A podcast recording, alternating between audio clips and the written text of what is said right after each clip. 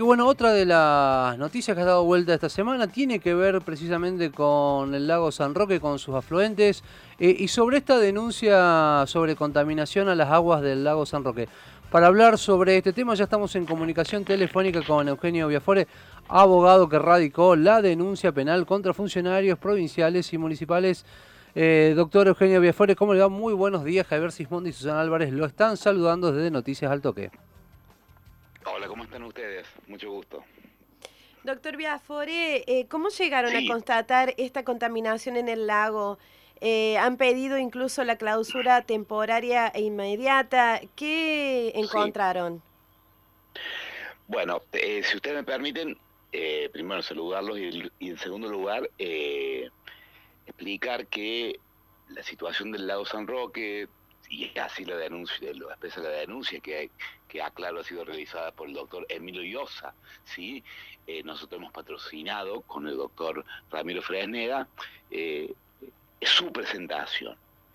Ya en el pasado, eh, el doctor Llosa había no denunciado penalmente, sino puesto en conocimiento de las autoridades correspondientes de Carlos Paz y también del Ministerio de Salud de la provincia de Córdoba, hay un largo capítulo de antecedentes que llega también a la Nación, un proceso que vive el lago San Roque de hace años, en donde, independiente de la situación que ahora pasamos a contar, ya tiene, ya tiene una, un altísimo grado de cianobacterias y de coliformes fecales que ya lo han puesto en una situación crítica que tiene la potencialidad, diríamos solo la potencialidad, recordemos que hay un fallo que obligó a poner carteles y evitar eh, para avisar a la gente que de la existencia de estas cianobacterias que son las que pueden causar desde ardor y dermatitis hasta la posibilidad de transmisión de la hepatitis B, eh, A y B, entre otras, te digo para que se entienda en qué situación está ya el lago.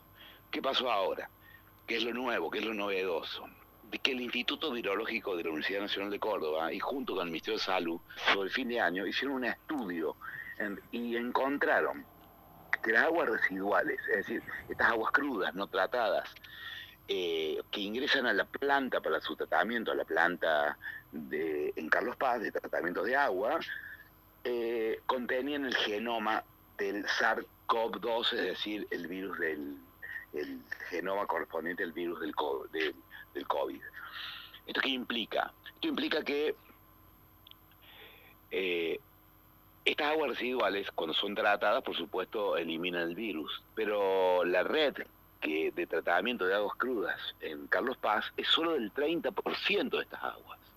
Entonces, la probabilidad de que esas aguas no vayan a la planta de tratamiento y sean volcadas directamente al lago o aguas superficiales que son utilizadas para riego y eventualmente sean, son utilizadas para, para, para uso humano, eh, ponía claramente, ustedes me parece que lo deben entender igual que yo, una posibilidad altísima de un peligro concreto, pues si es que no se toman algunas medidas preventivas básicas, como es, por ejemplo, eh, restringir, y en algunos casos impedir el uso recreativo, ¿sí? por ejemplo, de las aguas del, lago. ¿no?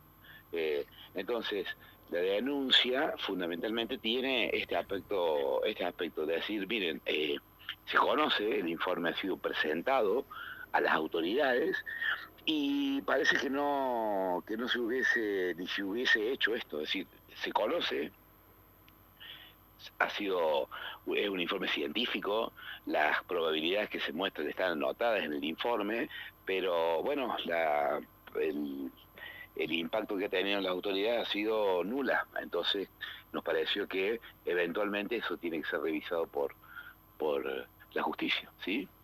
Doctor Biafore, bueno, eh, ¿ha habido ya una clausura inmediata en lo que tiene que ver con el lago San Roque y con, digamos, los afluentes ahí cercanos al lago? Eh, ¿Cómo consideran ustedes que, es sumamente necesario? A ver, eh, la denuncia la presentamos antes de ayer, todavía no ha habido, no, no tenemos novedad concreta, de tal manera que eh, a partir de esta denuncia todavía no ha ocurrido la, ninguna resolución de la Fiscalía de Carlos Paz, donde se ha radicado la denuncia, ¿no?